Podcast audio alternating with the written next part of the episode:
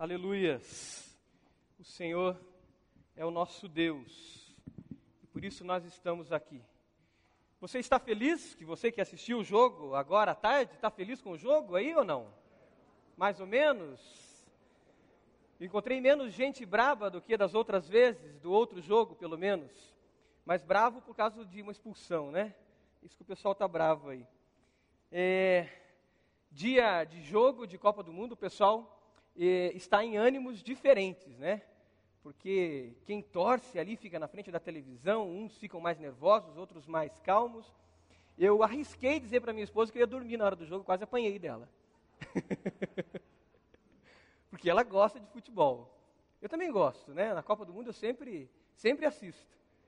Mas era brincadeira, eu só estava provocando ela para ver o quanto que ela, que ela gosta de futebol. Ah, época de futebol é época de muitas emoções mesmo, né?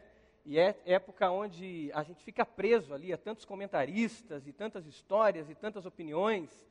E se deixar, principalmente os mais aficionados com, com futebol, passa o dia na televisão ouvindo os mesmos comentários. Porque geralmente parece que eles repetem as mesmas coisas, né? Mas é uma época boa, principalmente para nós brasileiros que gostamos de futebol.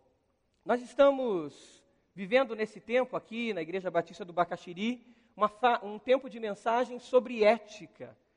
Então, eu acho que é a terceira ou quarta vez, né, André? Quarta mensagem que a gente vai pregar agora nessa série de mensagens sobre ética. Se você não ainda não ouviu as outras mensagens, entre no site da igreja e você vai encontrar lá as mensagens que o pastor Roberto trouxe, que o pastor André trouxe hoje de manhã e você vai poder acompanhar melhor a sequência de mensagens sobre ética que a nossa igreja é, está tendo o privilégio, nós estamos tendo o privilégio de estudar na palavra de Deus o que Deus tem para nós dentro de vários assuntos na área da ética. Ah, o tema que eu quero trazer para os irmãos, e que foi me passado para trazer para os irmãos, é sobre ética e a questão das drogas. E é um assunto muito vasto e que tem muitas vertentes. E eu quero já adiantar aos irmãos que vocês receberam o boletim, e no boletim tem um artigo meu ali, só que ele foi cortado. Então, não considerem, por algum motivo, aconteceu alguma coisa lá no computador, ah, e acabou que esse artigo ficou cortado. Então, você nem ia ler, agora você vai acabar lendo só de curiosidade. Né? É, então, ele não tem finalização. Eu prometo que eu vou tentar enviar por e-mail para o IBB Orando, e aí você pelo menos vai poder fazer uma crítica mais concreta do artigo, se ficou bom ou ruim, se falou seu coração ou não. Mas aí pelo menos você tem o artigo completo, e eu pretendo mandar isso na segunda-feira pelo IBB Orando. Se você não faz parte do IBB Orando, mande um e-mail para a igreja e diga assim: ó, eu quero fazer parte do IBB Orando para que eu possa participar dos momentos de oração da igreja, os motivos de oração que a igreja se envolve. Ah, esse mês, dia 26 do 6, tem o Dia Internacional de Combate às Drogas. Então, falar desse tema agora é muito importante, visto que nós vamos ter várias coisas acontecendo na cidade ligado ao tema das drogas. Na última semana de junho, geralmente o governo do estado, a prefeitura, as escolas faz algum tipo de ação voltada à questão da prevenção às drogas. Então, acho que também é pertinente a gente falar desse assunto pelo fato de estarmos no mês que se fala de drogas de maneira internacional. Drogas mexe com as famílias, mexe com as pessoas, porque ela destrói as famílias, ela desestrutura as famílias, ainda mais muitas famílias, e geralmente a gente encontra com pessoas desesperadas, querendo achar solução, porque ou tem um esposo que está envolvido com drogas, ou tem uma esposa que também pode estar envolvida com drogas, ou um filho. É comum a gente encontrar com pais desesperados, procurando solução, gritos de socorro desesperados, porque os seus filhos estão dependentes de algum tipo de droga. Geralmente, quando os pais descobrem, isso já acontece há muito tempo, não é algo recente. Quando se descobre é porque a coisa já está acontecendo há um bom tempo. E nessas situações de descoberta, Logo, os pais correm atrás de um psicólogo, de um pastor, de uma igreja. É comum nós recebermos telefonemas de pessoas pedindo ajuda para os pastores e para a igreja, porque tem um filho ou alguém na família que está envolvido é, com as drogas. E muitas vezes as pessoas não aceitam um tratamento integral. Elas querem uma solução para o filho, ou para o marido, ou para a esposa, mas não um tratamento que envolve toda a família. E geralmente, tratar a dependência química envolve tratar toda a família. Eu tive dois casos que eu tive que, que responder à pessoa dizendo: Olha, eu preciso que a senhora comece a frequentar a igreja. A senhora precisa cuidar da vida da senhora espiritual, da salvação da sua vida, para que a senhora tenha condições ainda melhor para cuidar da vida do seu filho. E a pessoa, ah, eu vou fazer, mas não apareceu mais. Dificilmente muitos admitem essa necessidade de cuidado todo, a família e muitas vezes até a comunidade que ela está envolvida. A igreja tem o grupo Farol, que trabalha com a família, né, Edvard? O grupo Farol foi criado há alguns há mais de um ano e o grupo Farol tem procurado trabalhar com a família. Porque não basta trabalhar com o dependente químico, mas precisa se trabalhar com a família. Muitas vezes a família precisa ser curada. O Grupo Farol é uma vertente daquele grupo chamado Amor Exigente, que tem também em muitas outras igrejas. Então, é, é importante olhar como um todo. Geralmente, quando o filho fala da droga, ele já vem muito preparado, principalmente se ele estiver envolvido com a maconha. Porque hoje a informação é muito grande e eles já estão sabendo tudo sobre a droga. Antes da gente falar. Por isso, dar palestras hoje em dia, você explicar sobre drogas, às vezes é perda de tempo porque eles já sabem mais da droga do que muitos mestres, porque eles estão lá no Google, eles estão na internet, eles estão pesquisando. E é comum a gente ouvir do adolescente dizendo o seguinte: olha, a, a maconha não faz tanto mal assim. A maconha é até usada como remédio. E ele cita casos, né, do glaucoma e outras situações. Olha, a maconha pode até fazer menos mal do que a cerveja que meu pai toma. E ele pode até argumentar com isso. Então, a juventude, de um modo geral, o adolescente, o jovem, está muito preparado nesse sentido também. E todo esse conhecimento não tem ajudado muito. Em alguns casos, sim, mas não tem sido solução. Não basta conhecer sobre as drogas. Eu queria destacar um primeiro aspecto sobre as drogas, é que existe drogas lícitas e drogas ilícitas. E sempre que falamos em drogas, temos que lembrar disso. Drogas são substâncias que provocam algum tipo de alteração no sistema nervoso central. E isso pode ser drogas legalizadas, que a gente pode comprar numa farmácia ou comprar num supermercado, ou são drogas ilegais, que, de repente, para você adquirir, você precisa passar pela lei, você precisa é, encontrar com um traficante ou coisa assim para que você possa adquirir essa droga nós estamos cercados pela realidade das drogas. Sejam as drogas legalizadas, sejam as drogas ilegais. As drogas legalizadas, nós temos sido bombardeados por elas, em todos os lugares. Hoje, com certeza, todos aqui foram bombardeados pela questão das drogas. E nós vamos assimilando isso. E vamos tratando isso como normal. Vivemos cercados o adolescente, o jovem, o empresário, a empresária, o executivo, a dona de casa, tanto pela droga legalizada como pela droga ilegal. As ofertas são muitas, são muitas. Um outro aspecto que eu queria destacar antes de entrar mais diretamente na questão que nós queremos falar e do texto bíblico que eu gostaria de ler com os irmãos, é que quando nós falamos de ética, a gente precisa destacar alguns pontos. O primeiro é separar o que é moral, o que é lei e o que é ética. Isso é importante a gente ter em mente e tentar contextualizar a nossa realidade como brasileiro, o que a gente está vivendo no momento que a gente vive agora. Moral é o conjunto de costumes próprios de uma sociedade, cultura ou civilização. Os costumes que existem naquela comunidade, aqueles costumes, com o tempo, eles se tornam tabu e se tornam moral naquele grupo. Tem um livro do Drauzio Varela, Carandiru, que ele fala sobre uma moral dentro daquela penitenciária ali que existiu, o Carandiru.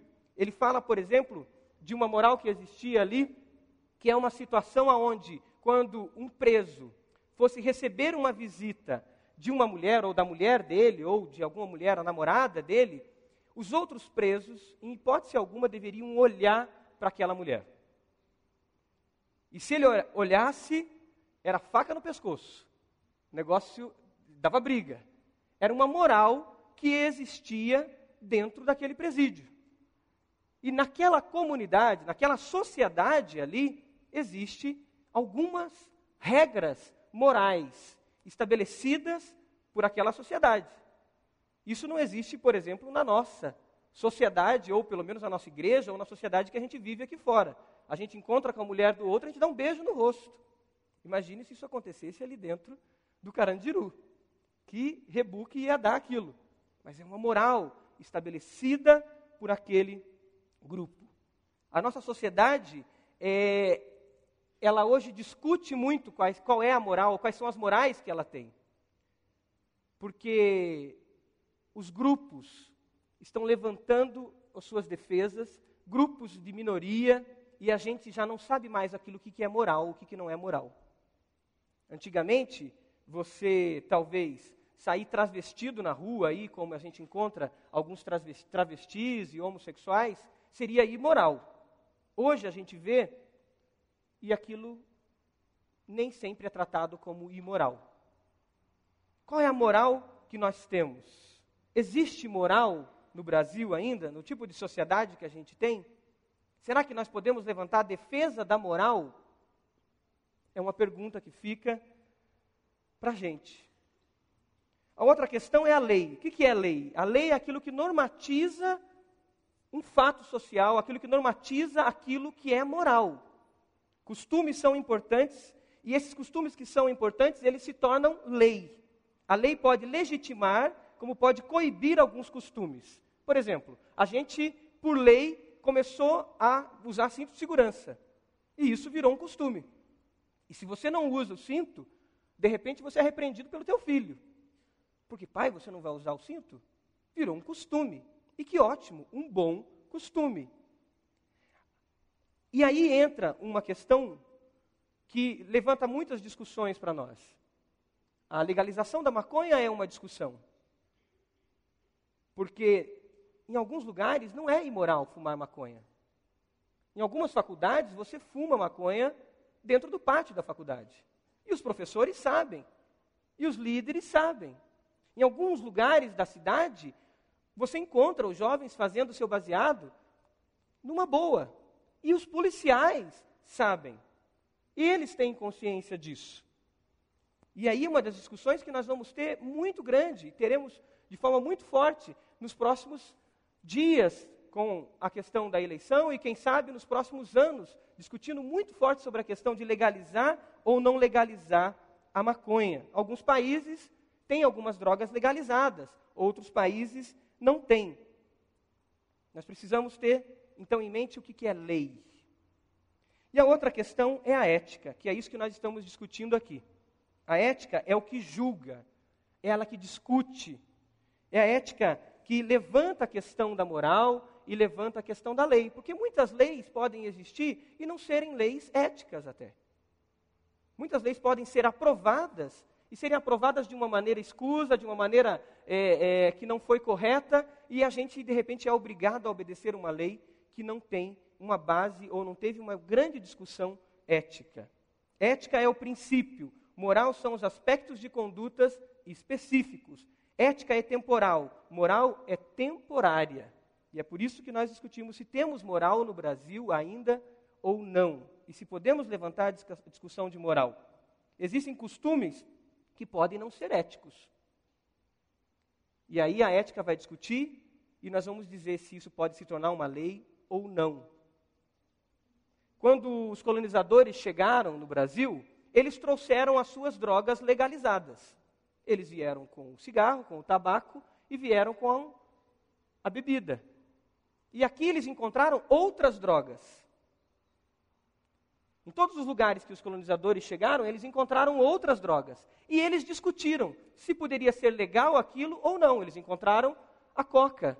Eles encontraram em alguns lugares o ópio. E aí muitas leis foram feitas também por sentido econômico. De repente, é legal você consumir esse tipo de droga porque economicamente ela é importante para mim. Mas essa outra droga não, porque ela não vai ser importante para mim ou ela não vai me dar benefício econômico. Então, irmãos, tudo isso nos mostra que a discussão é longa sobre esse assunto. E quando a gente vê pessoas como Fernando Henrique Cardoso e tantas outras pessoas aí de nome, famosos, defendendo a legalização de droga, a gente tem que olhar e tem que discutir a questão com muito mais seriedade. Por isso, debates éticos sobre o assunto a gente precisa fazer como igreja. Como igreja. Algumas questões éticas sobre a droga. Uma delas, está no slide, é a questão da banalização do uso de drogas lícitas ilícitas. O que acontece? A gente vive com isso diariamente. A Copa do Mundo agora, o que acontece? Nós estamos tendo a Brahma patrocinando a Copa do Mundo. Companhias de cerveja é, patrocinando. Essa banalização, essa exposição tremenda de drogas legalizadas, faz com que a gente se acostume com elas e ache normal. Os nossos filhos começam desde cedo a ligar uma grande festa nacional, que é o futebol, com uma droga, que é a bebida alcoólica, que é a cerveja. E isso começa a se tornar normal para ele. Toda festa, toda comemoração precisa ter uma droga. E essa droga faz com que eu comemore ainda melhor. Toda boa discussão de futebol acontece com um copo de cerveja na mão. Para que eu fique mais alegre, mais feliz, para que haja celebração não somente a questão econômica, patrocinando grandes eventos, mas artistas, autoridades defendendo a questão das drogas. E os discursos que a gente vê. Bebo socialmente para aliviar o estresse. Eu preciso desse remédio para aliviar. E eu tenho todo um discurso que mostra que a droga é boa. Que a droga é boa. E eu vendo esse discurso. E muitas vezes dentro de casa, eu trato esse discurso como algo especial. Eu não vou entrar na questão da bebida alcoólica especificamente, porque o pastor Roberto pregou sobre isso a semana passada. Se você não ouviu essa mensagem, ouça. Entre na internet, assista, ouça, porque ela é muito proveitosa dentro desse debate. Mas eu lembro de uma situação de um adolescente que estava consumindo ah, dois tipos de drogas, uma legalizada e uma ilegal. A legalizada que ele consumia, ele consumia dentro de casa. E ele estava dependente dessa droga. E ele comprava na lanchonete do lado do colégio dele essa droga legalizada. 14 anos de idade. Ele entrava na lanchonete, comprava um litro de vinho e ele passava a tarde bebendo. A outra droga ilegal ele foi consumir quando ele, ele foi para uma outra cidade. E aí, esse jovem chega e admite que precisa de ajuda. Tá bom, vamos ajudar, vamos chamar os seus pais. Primeiro vamos tratar uma droga legalizada. Como nós vamos tratar? Vai ser difícil, pastor. Porque eu consumo em casa também. E consumo com meu pai. Só que ele não sabe que eu sou um dependente químico. Ele não sabe que eu viciei nessa droga. E como foi difícil para esse adolescente chegar no pai e dizer: Pai, eu sou um dependente e sou dependente e eu estou consumindo em casa. E o pai tem que tomar uma decisão de, a partir dali, ele não consumir nenhum tipo de droga. Nenhum tipo de droga.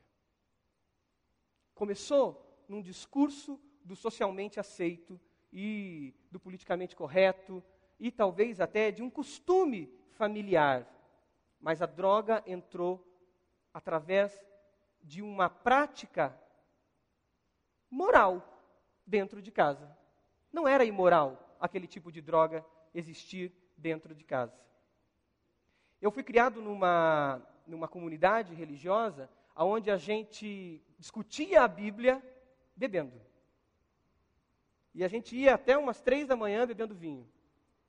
E para mim, falar de bebida alcoólica é bem complicado porque a minha boca enche d'água. Porque eu, na adolescência, vivia assim.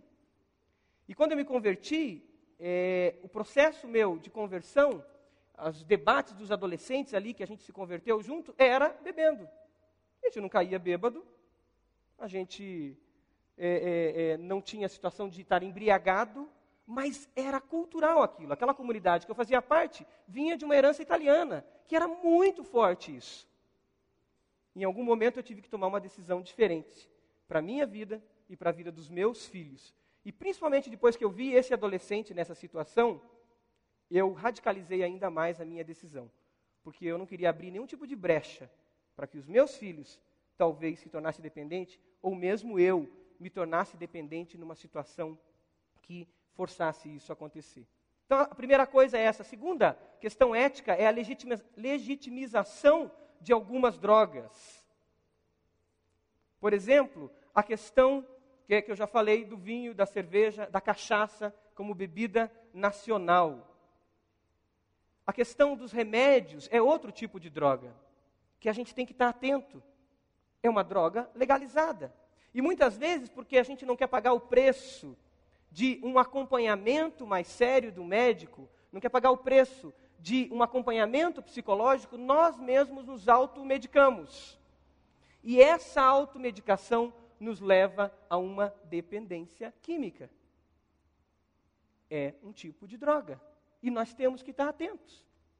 E eu conheço pessoas que frequentam a igreja, que se envolvem, mas muitas vezes estão dependentes porque não querem ajuda profissional ajuda de alguém que ministre aquele remédio como remédio e, que, e não faça com que aquilo se torne algo que venha prejudicar. E isso tem acontecido. Quando falamos de drogas, temos que pensar nisso também. O outro aspecto, eu gostaria que colocasse o slide, está relacionado a outra discussão ética, relacionada ao prazer e à estética. Tem lá o slide? As propagandas, elas usam a imagem do prazer nisso principalmente a propaganda de cerveja. O remédio é a solução rápida que nós temos. Então, imediatamente, qualquer situação que acontece, eu procuro o remédio. Eu quero o remédio. Todo o discurso da nossa sociedade, ligado à questão do prazer, ligado à questão da estética, impulsiona a questão das drogas. As anfetaminas, os populares remédios para emagrecer. Então, esse discurso de um padrão de mulher faz com que muitas mulheres se tornem dependentes dependentes de anfetaminas. E não buscam, talvez, um tratamento específico, mas se automedicam. E é uma questão muito séria. A questão do prazer, a nossa sociedade uma sociedade hedonista, que vende o prazer, que fala do prazer e promove o prazer constantemente. E eu quero prazer, eu não admito o sofrimento na minha vida. E dessa forma, eu passo a viver dependente das drogas. Sejam drogas legalizadas, sejam drogas ilegal. A sociedade cria esse padrão e ela quer vender esse padrão de todo jeito, esse padrão estético. Uma coisa que está acontecendo entre adolescentes e jovens, os homens, meninos, é a questão dos anabolizantes. Um tipo de droga que está entrando dentro das casas. E os meninos vão lá para a academia e vão malhar e não sei o quê, e de repente estão todos bombados e estão tomando anabolizantes. E muitas vezes isso está dentro de casa e a gente não percebe. É preciso ficar atento a isso. É uma questão ética também para a gente discutir. E o último caso que eu já tinha falado é a questão da banalização dos medicamentos, que é muito sério. São várias questões que nós poderíamos, cada uma delas, abordar e ficaríamos um bom tempo discutindo sobre elas. Questões ligadas à ética. Mas os discípulos de Jesus, quem segue a Jesus, ele precisa definir um padrão ético a seguir. E o padrão ético de um discípulo de Jesus é o padrão ético da palavra de Deus. Não dá mais para a gente discutir a questão da ética de uma maneira sem estar vinculada à palavra de Deus. Porque a nossa sociedade pós-moderna que a gente vive hoje tem muitas éticas. Éticas diferentes. Por exemplo, existe a ética hedonista. A ética hedonista, ela diz que é bom e é correto aquilo que é agradável, aquilo que me satisfaz. Se me satisfaz, me dá alegria, então é bom. Você está feliz? Está feliz? Não está prejudicando ninguém? Não, então é bom. Então é correto. É um tipo de ética que existe. Não é essa ética que nós cremos e que está presente em nossa sociedade. O individualismo e o materialismo moderno são formas atuais desse hedonismo, dessa ética. A ética humanista toma como base o ser humano, como seu princípio básico ser humano, ou seja, o homem é a medida de todas as coisas. É uma ética que existe. Utilitarismo, isso é útil? Isso vai atingir o maior número de pessoas? Isso vai é, a, a, a, vai resolver o problema e vai ajudar o maior número de pessoas, então isso é bom. O nazismo usou esse tipo de ética. O existencialismo é outro tipo de ética que existe. Defende o certo e o errado, dizendo que eles são relativos à perspectiva de cada indivíduo e que não existem valores morais e espirituais absolutos. Essa é uma ética que tem hoje em dia. Não existe nada absoluto. Cara, você dizer que a Bíblia é uma verdade absoluta é uma loucura, é o que dizem. Você dizer que a Bíblia é a palavra de Deus é uma loucura. Essa ética não admite que exista uma verdade absoluta. E essa é uma discussão que os adolescentes estão fazendo, porque eles vivem isso nos seus colégios, com seus professores dizendo isso. E aí cria-se um uma nova discussão ética. Existem vários tipos de ética, mas nós queremos fundamentar a nossa visão numa ética cristã e bíblica. E bíblica. Então, quando nós ouvirmos as discussões éticas sobre drogas na televisão, nos debates políticos, temos sempre que nos voltar a uma visão de que é uma ética bíblica. Isso tem a ver com a minha consciência como discípulo de Jesus? Se for, nós podemos caminhar mais. Se não for, temos que debater ainda mais porque existem muitas éticas na nossa sociedade. Como viver uma vida, então, que nos previne das drogas? Como a gente enfrentar todo esse desafio que existe com relação às drogas? Eu queria ler um texto, então, da palavra de Deus, para que a gente fundamente ainda mais o que a gente vai trazer aqui e que Deus possa falar ao seu coração ainda mais. Filipenses capítulo 4. Abra lá sua Bíblia.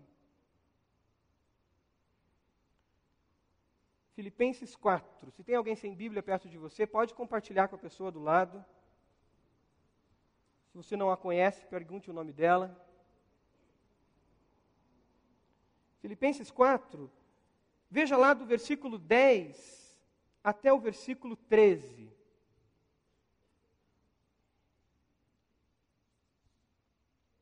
Filipenses 4, do 10 ao 13. A palavra de Deus diz assim: Alegro-me grandemente no Senhor, porque finalmente vocês renovaram o seu interesse por mim. De fato, vocês já se interessavam, mas não tinham oportunidade para demonstrá-lo. Não estou dizendo isso porque esteja necessitado, pois aprendi a adaptar-me a toda e qualquer circunstância. Sei o que é passar necessidade e sei o que é ter fartura. Aprendi o segredo de viver contente em toda e qualquer situação seja bem alimentado, seja com fome, tendo muito ou passando necessidade. Tudo posso naquele que me fortalece. Amém? Paulo aqui nos mostra um resumo da realidade de vida que ele viveu. Os enfrentamentos que ele teve diante daquela realidade que ele estava, diante daquela sociedade e diante da missão que ele tinha como discípulo de Jesus, diante é, da consciência dele, ele mostra como foi a vida dele nesse resumo. Ele passou por diversas situações situações de alegria, situações de contentamento, situações que ele estava bem, que não tinha problemas graves a enfrentar, mas situações tristes e difíceis de passar fome, de receber chibatadas, de ser preso, de ser ah, ignorado, de ser apedrejado até. E Paulo diz que ele aprendeu o segredo de viver contente em toda e qualquer situação, seja bem alimentado, com fome, tendo muito ou passando necessidade. E ele diz: tudo, tudo isso eu posso naquele que me fortalece. E eu queria focar, e quero focar com os irmãos aqui, é a questão de uma ética que nos previne das drogas, que pode prevenir a nós e aos nossos filhos das drogas, baseado nesse texto. O primeiro ponto que eu gostaria de destacar é que essa ética que nós precisamos ter é uma ética que precisa ser fundamentada na palavra. Que ela tem que ser uma ética que tem princípios absolutos. E que nós não podemos relativizar esses princípios. Que nós não podemos é, flertar esses princípios com os princípios do mundo, com os princípios da nossa sociedade. Por mais que eles nos bombardeiem diariamente. Essa ética tem que se basear nessa palavra, crendo que existe um único Deus, Criador dos céus e da terra, e que esse Deus se relaciona conosco, e que esse Deus ama cada um de nós. Essa ética precisa estar baseada no que a palavra de Deus diz, que existe a necessidade de amarmos a Deus sobre todas as coisas e amarmos o próximo como a nós mesmos. Essa ética precisa estar baseada na questão do amor, da compaixão, ela precisa estar fundamentada nos Dez Mandamentos, ela precisa estar fundamentada nos princípios eternos da palavra de Deus. Se nós queremos nos prevenir de uma sociedade que está cada vez mais sendo drogada, cada vez mais se tornando dependente das drogas, nós precisamos nos voltar inteiramente para a palavra. E isso parece redundância para a gente, mas isso é necessário. Sabe por quê? Porque a cada dia que passa, temos menos pessoas estudando a palavra de Deus. A cada dia que passa, temos mais traduções bíblicas. A cada dia que passa, temos mais livros falando sobre a Bíblia. E a cada dia que passa, temos menos pessoas estudando e conhecendo e discutindo e realmente mergulhando na palavra de Deus com sede por essa palavra. Você quer realmente prevenir-se das drogas e prevenir os seus filhos das drogas? Volte-se para a palavra. Volte-se para os princípios eternos da palavra de Deus. E como diz em Deuteronômio, você precisa falar esses princípios para os seus filhos, e você precisa falar esses princípios para você mesmo. Nós precisamos olhar para essa palavra e repetir ela enquanto andamos, e falar ela enquanto estamos à mesa, e realmente vivermos essa palavra diariamente. Porque o bombardeio da nossa mente por outras éticas é diário. É diário. E o risco que nós temos de fugirmos da palavra é muito grande. Na minha adolescência, ali dos 17 aos 19 anos de idade, eu deixei um pouco a palavra de lado. Me converti com 15 e dos 17 aos 19 eu deixei um pouco a palavra de lado. E eu mergulhei no marxismo. E a minha visão de mundo mudou. E a palavra de Deus já não era base para mim. A palavra de Deus já não era princípio eterno para mim. Porque eu não me alimentava dela mais porque eu estava deslumbrado com o curso na faculdade e aquilo era o máximo para mim, e a palavra foi deixando de ser vida para mim. E outras éticas tornaram-se vida. E outros alimentos espir espirituais vieram a fazer parte da minha vida. E eu frequentava uma igreja. E eu estava todo domingo lá. Mas eu não cria mais naquela palavra como a palavra de Deus. Porque o meu, meu alimento mudou e não era mais a palavra. O segundo aspecto, para que a gente possa se prevenir das drogas, é ter uma ética que não é focada na busca pelo prazer individual. Esse mundo que a gente vive, essa sociedade que a gente vive hedonista, preocupada com o prazer e angustiada com o prazer, E todo momento que eu não tenho prazeres novos, eu, eu passo mal, eu fico mal, eu, eu, eu fico angustiado e eu preciso criar novos prazeres. E um mercado que existe que cria novos prazeres para mim, faz com que eu crie realmente essa ética do prazer. E eu começo a medir as coisas pelo prazer. E a gente começa a viver assim. E eu já não consigo viver sem aquela música. O adolescente vive isso intensamente e nesse bombardeio de prazer. Ele não consegue ficar um minuto sem estar tá ouvindo uma música. E isso não é só com adolescente, é com jovem, é com adulto, que precisa de prazeres constantes, constantes. E ele não consegue mais sentir prazer em coisas simples. Ele não consegue mais sentir prazer em coisas normais. E eu preciso de sofisticação para que eu tenha prazer. Sociedade que eu preciso da televisão o tempo todo para que eu possa sentir prazer, que eu preciso estar no computador o tempo todo, que eu preciso de um determinado jogo o tempo todo, e eu preciso criar prazeres o tempo todo. Deus não é contra o prazer. Muito pelo contrário. Deus se alegra, Deus sente prazer, sente alegria. A palavra de Deus diz que Deus é, regozija e que nós devemos nos regozijar, regozijar nele. Isso é sentir prazer intenso, alegria, contentamento. Mas viver escravo desses prazeres é diferente de ser feliz. É diferente de ser feliz. É uma forma de dependência. E essa escravidão dos prazeres pode nos levar às drogas. Porque a minha mente, o meu corpo vai ficar dependente disso. E a hora que eu descobrir que aquela bebida faz com que eu alivie a dor, faz com que eu alivie a tensão, como diz uma música de um apologeta da, da questão da maconha, faz com que eu alivie as tensões, eu vou ficar dependente daquilo e o meu cérebro vai pedir de novo, e vai pedir de novo, e eu vou precisar daquele prazer várias vezes.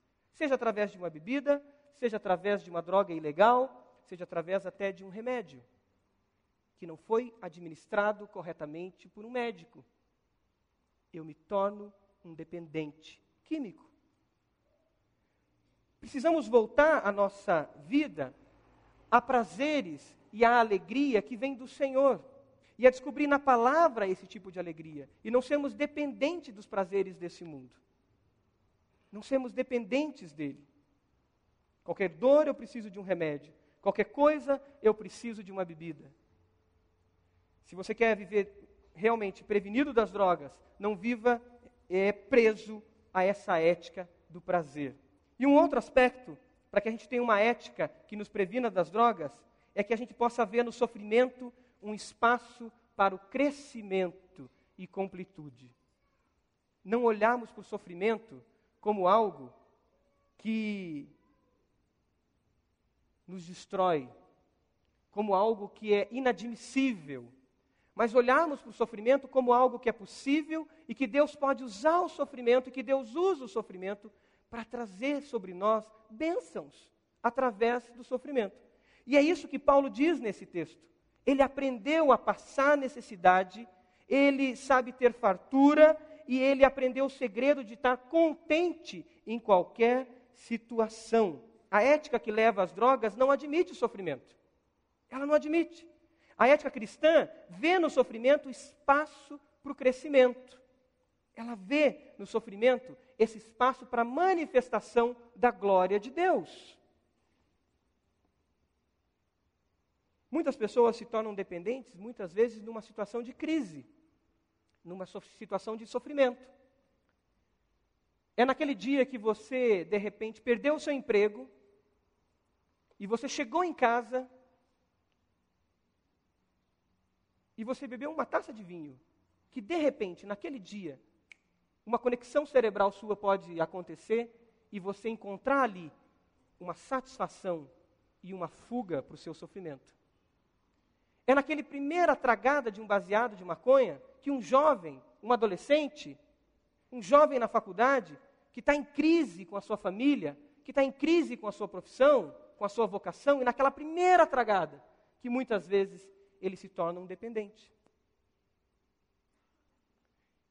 O sofrimento ele existe para que a gente cresça através dele. E nós não devemos buscar a solução nas drogas, mas buscar a solução no Senhor. Buscar a solução na palavra de Deus, buscar a solução na comunhão entre os crentes. A palavra de Deus, ela não é contra a felicidade, como eu já disse. Ela realmente nos ensina a buscar isso. Ela fala de novos céus e nova terra. Ela fala de um lugar onde não vai haver choro, onde não vai haver dor. Então ela fala em felicidade, ela fala nisso como alvo nosso. Mas em momento algum ela diz que nós não teríamos sofrimento aqui.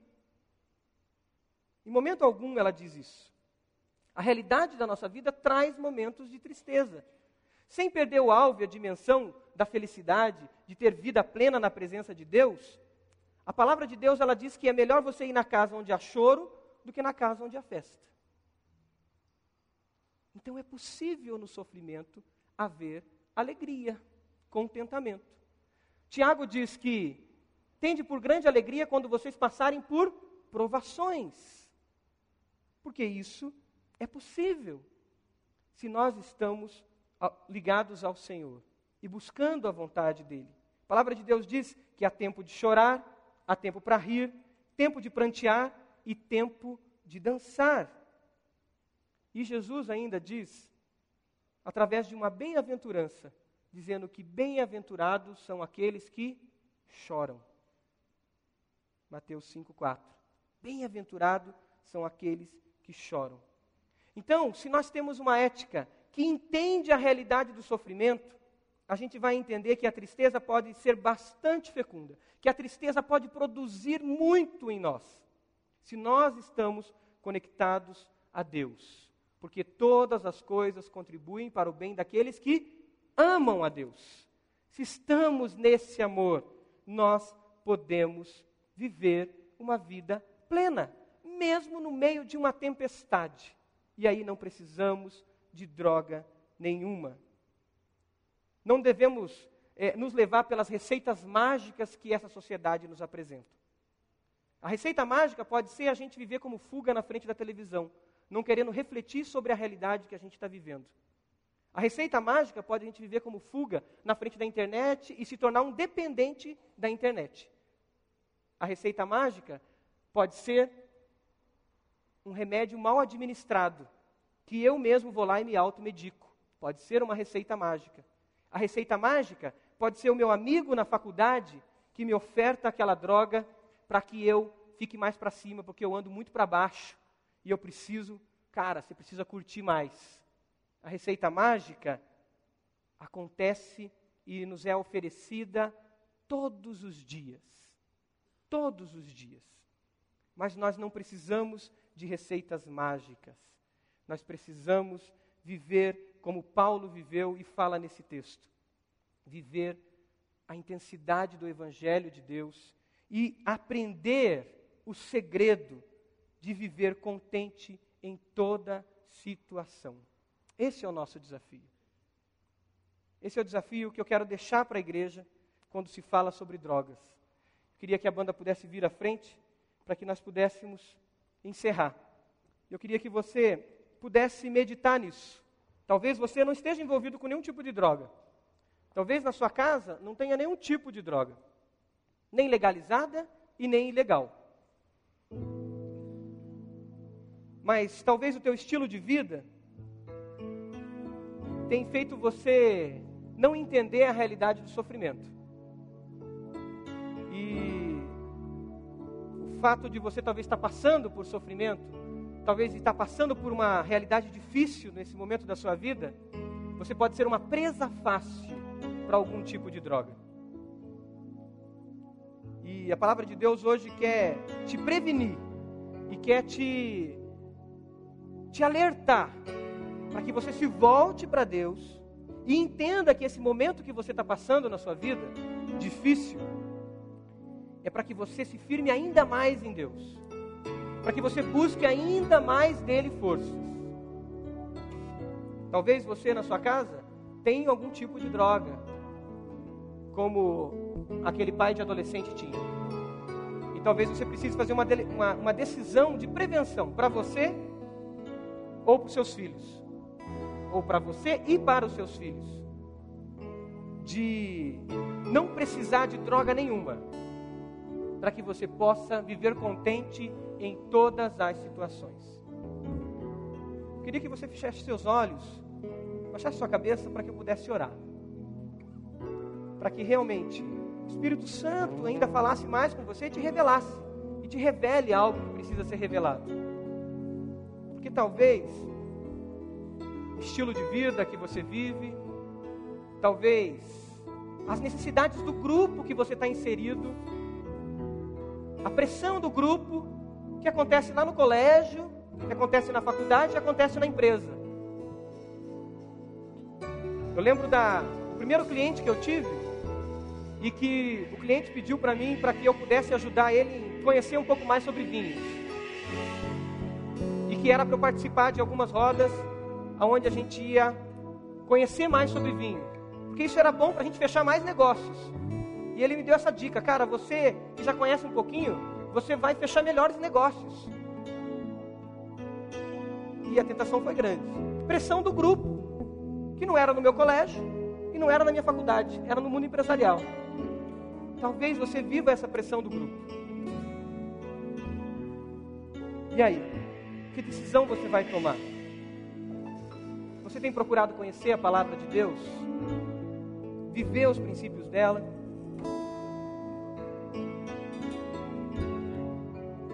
Senhor, a gente não quer viver nesse mundo dependente de droga nenhuma, Pai. Nós queremos viver dependentes do Senhor, dependentes da Sua vontade, dependentes dos Seus princípios, que são princípios eternos para as nossas vidas, Pai. Ó Deus, eu peço que Seu Espírito Santo, Pai, revele ainda mais. Seu Espírito Santo mostre ainda mais, Pai, o que precisa ser mudado se algum tipo de comportamento, uma atitude, uma maneira de ver a vida, um distanciamento talvez da sua palavra, pessoas que não estão realmente buscando conhecer os princípios da sua palavra, que o Senhor revele, Pai, para que revelando haja confissão, e havendo confissão, Pai, haja perdão, e havendo perdão, Pai, haja novidade de vida, Senhor. Então, Espírito Santo de Deus, fala ainda mais aos nossos corações, em nome de Jesus. Fica de pé, vamos cantar essa música. Enquanto você canta essa música, faça dela a sua oração. Talvez você esteja passando por um momento difícil e você precisa orar mais uma vez essa música.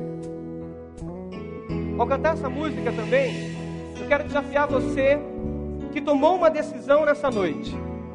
Tomou uma decisão talvez de assumir um novo estilo de vida diante do que foi pregado assumir um novo estilo de vida para que você possa se prevenir, prevenir a você e prevenir os seus filhos e os seus futuros filhos das drogas. Eu tomei uma decisão de prevenir os meus futuros filhos das drogas. Talvez você tenha que tomar essa decisão hoje. Talvez você está dependente já de algum tipo de droga. Talvez você ainda não aceitou Jesus como seu Salvador. Enquanto a gente canta essa música, eu quero te convidar a vir à frente como um ato de fé, dizendo: Eu quero viver a minha vida intensamente com Deus. Eu quero viver realmente e saber viver contente em todas as situações, sem precisar de droga nenhuma na minha vida. Vamos cantar? Você pode vir aqui à frente para que a gente possa orar por você e orar pela sua vida.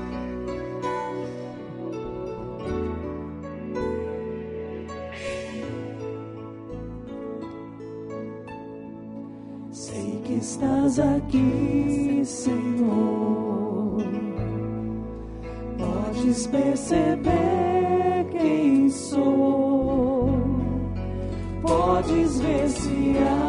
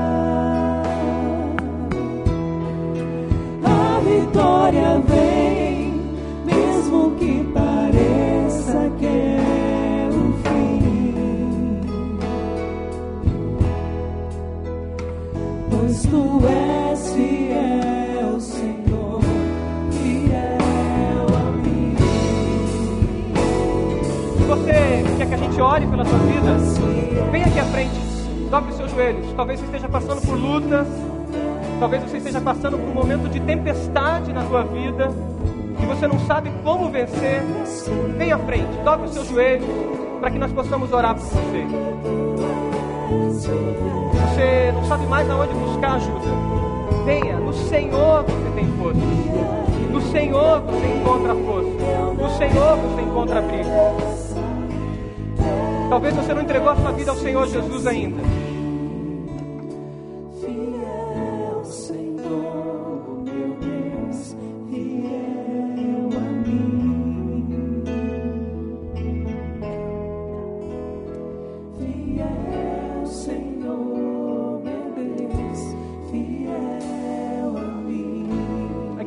Fechar os olhos mais uma vez? Eu quero convidar você que entendeu essa mensagem, entendeu que em Jesus a gente tem vida plena. Entendeu que no Senhor Jesus a gente encontra salvação e que em Jesus a gente não precisa depender das drogas desse mundo. E se você quer entregar sua vida ao Senhor Jesus e quer ser um discípulo dele, aceita o amor dele na cruz por você e quer ter uma vida nova dele, eu quero te convidar a dar um passo de fé entregando a vida a ele. Eu gostaria que você levantasse a sua mão, dizendo: Eu aceito Jesus na minha vida e eu não quero depender das drogas dessa vida. Alguém quer receber Jesus na sua vida como seu Salvador? Levante uma das suas mãos, dizendo: Eu creio que em Jesus eu tenho vida plena. Eu aceito Jesus na minha vida. Amém. Deus abençoe. Deus abençoe. Que você encontre no Senhor essa vida. Que você encontre nele vida. Há mais alguém? Amém. Em nome de Jesus. Que o Senhor te abençoe e que ele te dê vida, vida plena, no nome dele. Mas alguém recebe a Jesus na sua vida, entende que você precisa dele como seu Salvador, como seu Senhor. Amém. Em nome do Senhor Jesus. Receba ele na sua vida. Diga: O Senhor é o meu Deus. Eu quero o Senhor na minha vida. Mas alguém entende essa mensagem? Entendeu que você precisa de Jesus para aprender a viver contente em toda e qualquer situação? Levante uma das suas mãos, dizendo: Eu quero Jesus na minha vida. Tem mais alguém? Eu quero que você que aceitou Jesus, que levantou a sua mão agora, venha à frente, para que um conselheiro ore por você. Venha aqui, em nome do Senhor Jesus. Pastor Falcão, vem orar por esses que levantaram a mão, para que nós possamos acompanhá-los. Mais alguém que levantou a mão, venha, em nome de Jesus. Aleluia. Tem mais alguém? Venha que alguém vai orar por você aqui. Aleluia. Glória a Deus. Mais alguém? Aleluia. Você que tomou uma decisão de realmente se prevenir das drogas. Prevenir você e prevenir seus futuros filhos. Se você é adolescente, você pode tomar essa decisão dizendo: Deus, eu quero me prevenir das drogas. E eu quero prevenir a mim e meus futuros filhos. Se você é jovem, você pode tomar essa decisão, dizendo: Deus, eu não quero que na minha boca entre nenhum tipo de droga. Eu quero prevenir a mim e aos meus filhos. Se você é casado, você pode tomar essa decisão dizendo: Deus, eu não quero mais na minha casa nenhum tipo de droga. Eu quero prevenir a mim e aos meus filhos. Quem sabe você vai chegar em casa hoje e vai eliminar alguns tipos de drogas que estão lá, dizendo: Eu quero prevenir a mim e aos meus filhos. Se você tomou essa decisão, vem à frente, dobre os seus joelhos aqui e diga: Eu tomo essa decisão porque o Senhor está me capacitando. Dê esse passo de fé. Seja você adolescente, você jovem, você senhor ou senhora. Eu tive que tomar essa decisão um dia. Talvez você precise tomar para prevenir você e a sua família e a sua futura família de qualquer droga. Vamos cantar mais uma vez? Faça dessa música a sua oração. Sei que estás aqui, Senhor. Podes perceber quem sou. Podes ver se há verdadeiro adorador. A minha oferta eu ofereço a ti,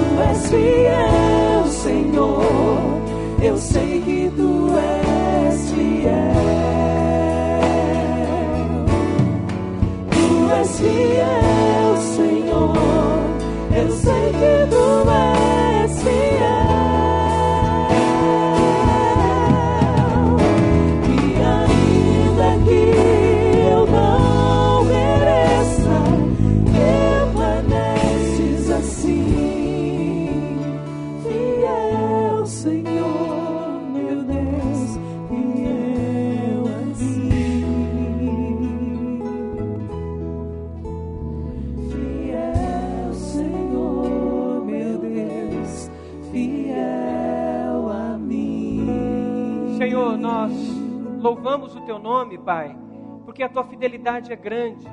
Nós louvamos o teu nome, Pai, porque mesmo nós sendo infiéis, o Senhor, com seu amor, Pai, se mantém fiel a nós. O Senhor, com a sua graça, se mantém fiel, Pai. Ó Deus, e nós louvamos e adoramos o teu nome por isso, Senhor. Pai, nós nos colocamos diante do Senhor e clamamos pelo teu amor, pela tua graça, clamamos pela tua proteção, porque nós vivemos bombardeados, Pai, dia após dia, momento após momento, Pai, por valores, Pai, que não são os seus valores, por éticas, Pai, que têm os seus argumentos e toda sua, todo o seu arrazoado, Pai, mas que não tem o valor do Senhor e a palavra do Senhor presente, Pai. Pai, livra-nos, Pai, livra-nos, Pai, realmente de nós, realmente nos entregarmos a esses valores desse mundo. E ajuda-nos, Pai, a vivermos os princípios da Sua palavra, Senhor. Ó Deus, ajuda-nos, Pai, a vivermos uma ética que está fundamentada na Sua palavra, Senhor. Pai, que nós nos precisemos desses prazeres desse mundo para termos alegria, mas que a nossa alegria venha do Senhor, Pai. Mesmo, Pai, que nós estejamos passando pelo vale da sombra da morte, que nós possamos nos alegrar no Senhor, que a nossa segurança esteja no Senhor, mesmo que haja dor, mesmo que a figueira não floresça, mesmo, Pai, que seja um momento de sofrimento, mesmo que seja, Pai, momentos de dores, que nós possamos ver com a sabedoria do Senhor, o contentamento e a alegria que vem do Senhor. Pai, eu coloco diante do Senhor cada pessoa que tomou uma decisão, uma decisão de fé, de prevenir a si mesmo e de prevenir os seus filhos ou os seus futuros filhos de qualquer droga, Pai. Pai, abençoe-os quando eles forem pressionados pelo grupo, seja o grupo de empresários, seja o grupo de amigos, seja o grupo da faculdade, seja o grupo do colégio. Pai, que eles tenham uma atitude do Senhor, de serem servos do Senhor e luz, e dizerem que eles não precisam de droga nenhuma, para que eles tenham alegria, Pai. Guarde-os, Pai.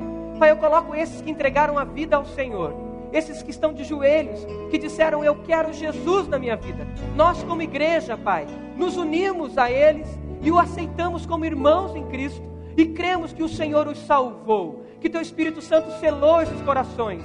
Pai, agora coloca eles, Pai, com um grupo, numa célula, com pessoas que vão discipulá-los, para que eles possam crescer nos princípios da Sua palavra, Pai. Pai, coloque os dons do Senhor na vida deles, fortalecendo esses, Pai, para que eles sejam testemunhas do Senhor. Pai, dá-nos uma semana abençoada, uma semana de alegria, mesmo nas lutas, uma semana rica, porque no Senhor nós somos mais do que vencedores e no Senhor nós podemos todas as coisas, Pai. Abençoa-nos, Pai, em nome de Jesus. Amém? Amém.